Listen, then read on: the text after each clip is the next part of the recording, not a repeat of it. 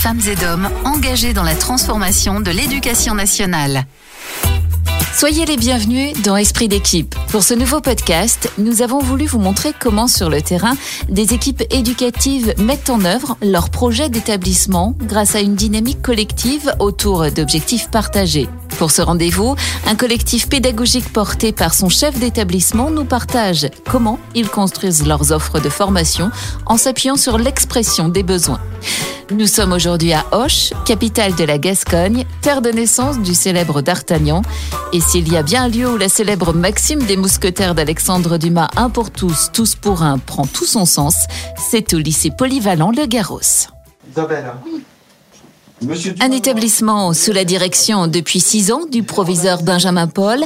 Ici, près de 120 professeurs, plus de 60 autres agents d'éducation, administratifs, techniques, de santé et sociale, et 950 élèves de toutes filières se croisent au quotidien. C'est un lycée qui regroupe les trois voies. La voie générale, la voie technologique et la voie professionnelle. Et on a une histoire, on est un ancien lycée pro du bâtiment et petit à petit on est devenu polyvalent. Aujourd'hui, on a des spécificités très fortes. Sciences de l'ingénieur et puis les sciences techniques de labo. Art du cirque, on est 600 en France. Et cinéma audiovisuel, on est les seuls sur le département. Donc une vraie mixité parce qu'avec mes 7 bacs pro euh, du bâtiment de la maintenance, ça fait euh, quelque chose de très divers, qui est très représentatif en fait. C'est une petite société, c'est une petite république en fait. Pourquoi la formation des personnels est centrale dans un projet d'établissement? Je suis un fanat de la formation d'initiative locale. D'abord parce que j'ai connu euh, en tant que CPE et puis que j'en ai organisé après beaucoup. Disons que le principe de subsidiarité, c'est important. La formation au plus près des besoins des équipes. C'est ça le cœur du sujet. Il y a des besoins, très bien. Est-ce qu'on a des capacités d'y répondre? Des fois, on demande des fils et on ne trouve pas la personne idoine, on ne trouve pas la bonne personne. Ben, c'est pas grave. On est têtu, on redemande l'année d'après, on essaie de trouver la personne. Après, on essaie de faire en sorte de répondre aux problématiques, soit qu'on s'est trouvé ou de saisir des occasions. À quoi est dédiée cette première réunion d'équipe autour de la formation? On va être sur là euh, des besoins en fait en formation sur les premiers secours qui ont émergé l'année dernière euh, au printemps euh, en conseil pédagogique à la fin de l'année. On a essayé d'y répondre et euh, déjà on a essayé de serrer les besoins au niveau un petit peu plus clair.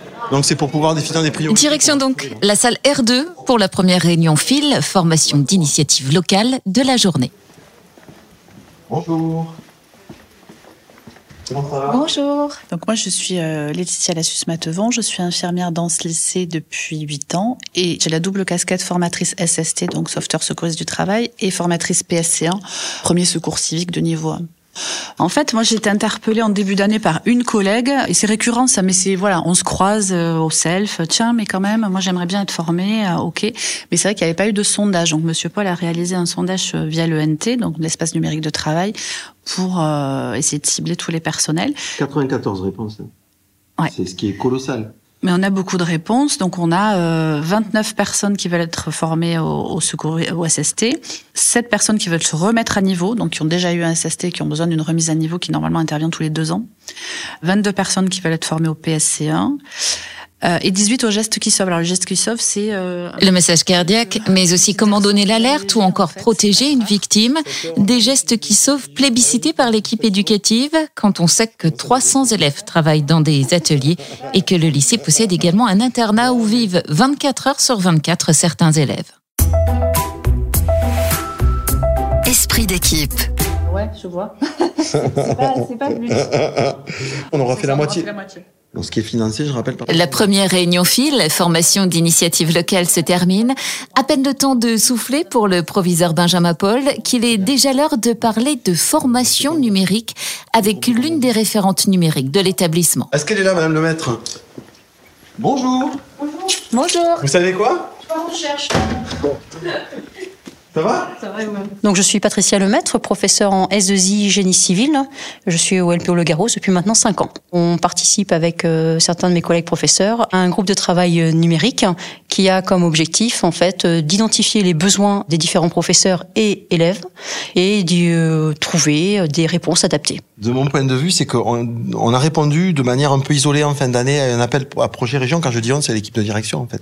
Et euh, la région proposait d'équiper des établissements volontaires qui étaient labellisés numériques avec des tablettes offertes aux élèves sur le long de la scolarité. Donc on en a parlé aux enseignants. Euh, il y a des enseignants qui très vite, notamment ceux de la voie technologique, qui se sont dit que c'était super. On a obtenu le label. Mais qu'est-ce qu'on a fait après? Donc après on a prévu de faire des formations. Il y avait déjà des référents numériques et on s'est engagé dans une démarche sur plusieurs années. Et le GT numérique, c'est en fait en sorte que les gens qui étaient concernés soient impliqués. Euh, lorsqu'on a eu cette demande, est-ce que vous avez identifié un besoin de formation? Très rapidement, on a levé la main en disant oui, on souhaiterait avoir un travail sur les outils collaboratifs. Là où c'est intéressant de voir, c'est qu'on était avec un public qui n'était pas forcément habitué à ces outils collaboratifs ou à ces plateformes d'échange. Et petit à petit, s'y sont mis. Et aujourd'hui, nous avons 1200 utilisateurs actifs. C'est, euh, je pense, une petite victoire. Bon, qu'est-ce qu'on fait, Madame le Maître? On va essayer de faire la formation euh, Grâce au groupe de travail numérique, les besoins en formation de tous sont exprimés, étudiés et résolus de façon autonome par l'établissement. Et si la réponse ne peut être donnée par des ressources internes, Benjamin Paul n'hésite pas à faire appel à des experts, que ce soit auprès des pôles d'appui départementaux ou encore de la direction numérique éducative. La réunion se termine en tout cas, il est l'heure de déjeuner avant de parler gestion du stress avec entre autres Emma et Manon, toutes deux membres du conseil de la vie lycéenne. Rendez-vous est donné dans la salle calme de l'établissement.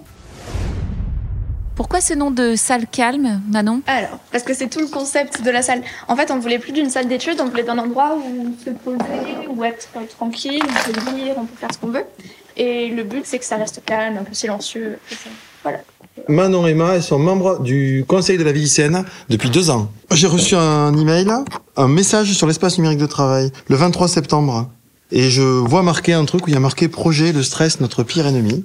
Parce qu'on l'a ressenti, parce qu'on en a parlé avec euh, nos camarades autour, et que c'était vraiment un sentiment qui était global et tout le monde se rejoignait à peu près mm. sur les mêmes questions. Et qui nous mettait en difficulté aussi dans nos apprentissages. Euh.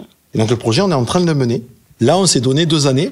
Alors cette année, on a commencé par euh, rédiger un sondage pour mieux comprendre les besoins autour du stress et mieux comprendre les ressentis des élèves.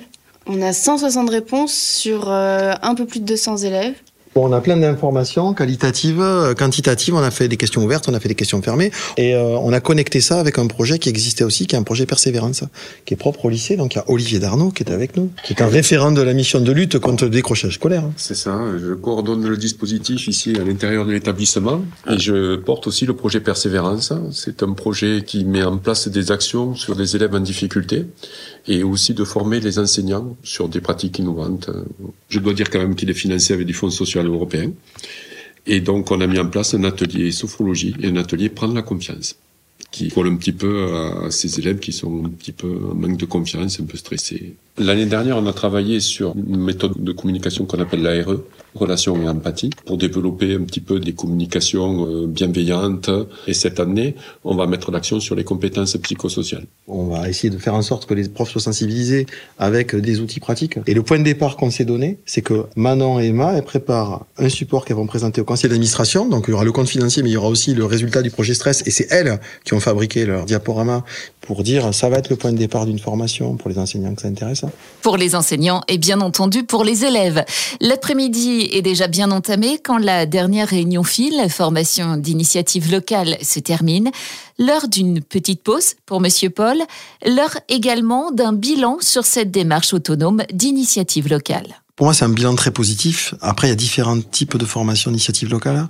Il y a des formations qui sont un peu ponctuelles. Exemple, euh, des élèves à besoins particuliers. C'est positif parce que c'est des formations qui sont suivies. C'est des besoins qui sont identifiés. Il y a très très peu d'absents. Il y a des besoins ponctuels, donc, et des besoins plus stratégiques, d'évolution c'est au plus près des besoins en fait. La difficulté, ça va être de trouver des ressources ou d'être têtu parce que dans un agenda comme l'agenda d'un lycée euh, très polyvalent, c'est toujours un peu technique de trouver le bon moment quoi. Donc si on arrive à fédérer ou à faire un point sur les besoins et qu'on propose des choses avec des intervenants de qualité, les gens ils prennent ce temps de la respiration professionnelle quoi. Pour que derrière ça soit mieux. C'est pas une formation pour appliquer en fait. C'est une formation pour construire un développement professionnel et peut-être construire euh, une toute petite euh, modification de votre pratique hein, qui vous coûte pas grand-chose mais qui peut avoir un effet quoi. C'est ça le pari qu'on fait. Et voilà pour ce podcast d'esprit d'équipe où vous aurez pu découvrir comment implication de tous rime avec réussite pour tous. Merci à toutes les équipes du lycée polyvalent Le Garros à Hoche de nous avoir accueillis et plus particulièrement à son proviseur Monsieur Paul pour nous avoir guidés tout au long de cette journée à ses côtés. Esprit d'équipe. témoignages de femmes et d'hommes engagés dans la transformation de l'éducation nationale.